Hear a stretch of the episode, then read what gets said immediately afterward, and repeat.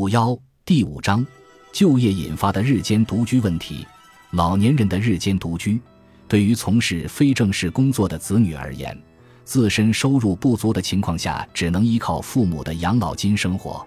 然而，当养老金也不够用的时候，作为尚有劳动力的一代，子女们就不得不拼命赚钱了。在不少家庭中，子女既需要承担看护父母的重任，还需要兼顾自己的工作。但是，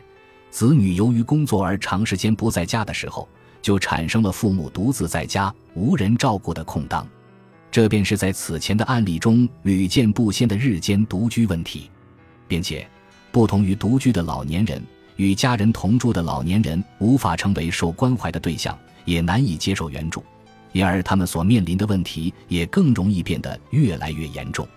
为老年人提供援助的地区综合援助中心及上门看护站等都认为，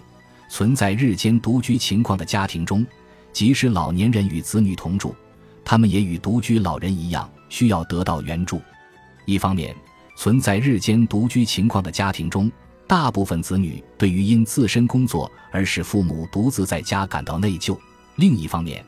他们还是不得不为了生活而继续工作。父母也深知子女是为生计而工作，所以即便生活上遇到不便或心理上存在不安，也难以说出口。这些中老年子女在下班回家后，还必须承担看护重任，大多数人都面临着两代人两败俱伤的危机，因不知何时会彻底崩溃而诚惶诚恐。在对某户家庭采访的过程中，我们发现，现实的残酷在于，即便不断工作。还是得面对不知何时是尽头的看护生活，不知何时也许就两败俱伤。